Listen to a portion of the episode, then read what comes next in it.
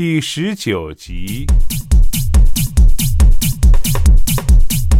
阿定见报纸上的“安眠药”三个字，疑惑到了不可收拾的地步，取过旧报，紧急急离去。阿伯一把揪住他，看不出此等衰翁力气那么大。阿楚则道：“永定，看你失魂落魄的样子，一边看报，脸色一阵青一阵白，付钱呀！”你是想买下这三份《天游报》？是是是。阿定拥之入怀，唯恐他来抢夺。这报早已绝版，你知啦？有历史价值的旧东西，可能是无价宝。哼，都已七十七岁了，还锱铢计较，难道可抱入棺材留待来生？多少钱？他只好恭敬的问：“我这八宝殿。”他烦躁了：“多少钱？一千块。”老者不动声色的漫天开价。一定是瞧阿定那急色模样，志在必斩。一千块，买不买？哎呀，永定，宝宝拿来！阿楚夺去，放回旧报摊。你又不一定有用，一千块买这种旧报纸干什么？不要买！他狡猾的朝他一盯。阿伯，你看那么贵，真不值。我们又不是考古学家。不过找参考资料吧，半真半假也过关了。天下文章一大抄，这样吧，一百块，不卖。阿定寸步不移，心剧跳，如鹿撞，如擂鼓。我一定一定要买那一九三二年的旧报，上面有为如花揭露的真相，一切的关键都在里头。现金他不肯卖了。不卖算了，阿楚推阿定，两百块吧，最多两百，否则你留下来自己有空时看呀。阿伯，说不定你那时也是一个风流的寻芳客。阿伯面有得色，阿楚趁机投其所好，一看便知你见闻广博了。这旧报都是你当年存下来的吧？有没有你大名啊？没有。我又不是名门阔少，不过是陪同朋友见见世面而已。阿伯，两百块卖给我，你存来又没用。呃，三百，好。阿定一早掏定银币，以免节外生枝，功败垂成。阿楚气恼，眼看两百块即可成交，却让阿定一语作结，且又诚实。我只要这一份，还把其他两份还给他。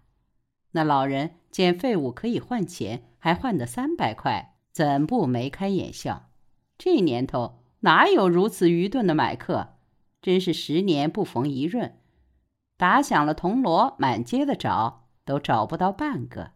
要不是他神推鬼拥，是了，一定是。阿定把那报折起。珍重的放于后袋中，想想又不安全，若有扒手窃取怎么办？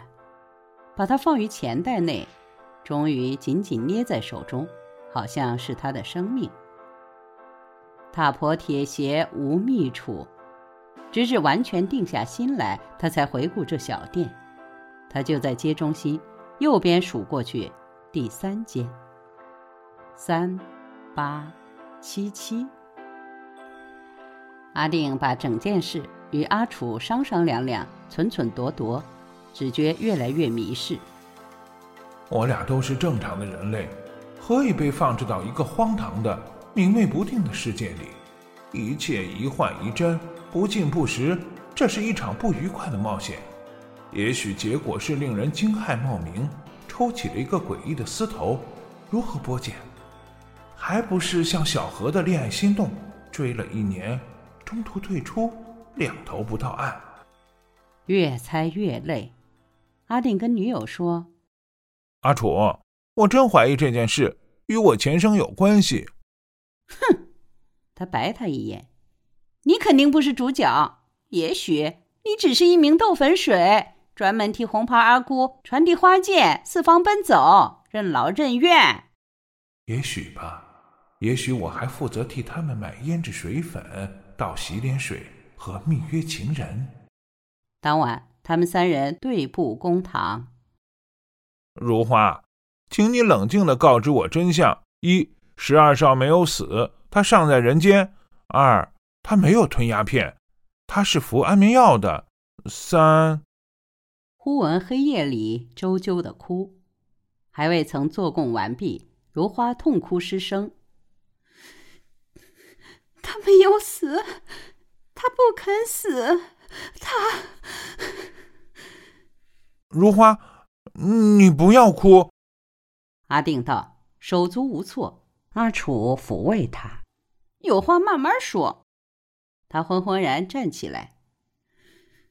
我永远都不要再见他。一起来又跌坐下，漂泊的影崩溃了。阿定与阿楚急急挽留。他这一走，陷我俩于一斗中度过一生，哪有这么便宜的事儿？阿定也气上心头，把天游抱出来。你怎么可以一走了之啊？我为你四方奔走，任劳任怨。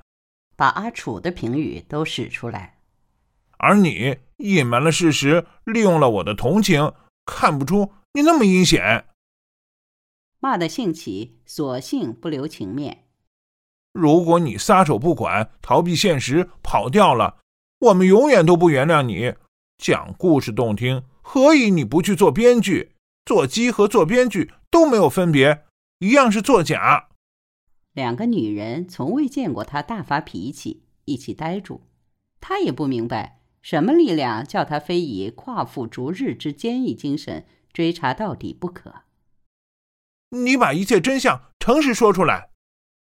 如花满身泪痕，一脸歉疚，朝他一意。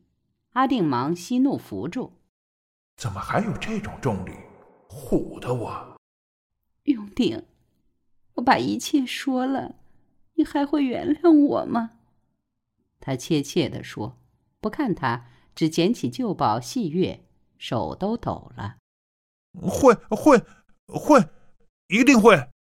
阿定强调：“原谅而已，不要紧，可以原谅他七十个七次，又不需动用本钱。”于是他清清喉咙，在这艰辛的时刻，为阿定捋述他故意隐去的一个环扣。如花思潮起伏，心中萦绕一念：十二少与自己分手，是因为自己不配。他这样回家去，生命中一段荒谬的日子抹杀了。重新做人，今后便是道左相逢，二人也各不相干。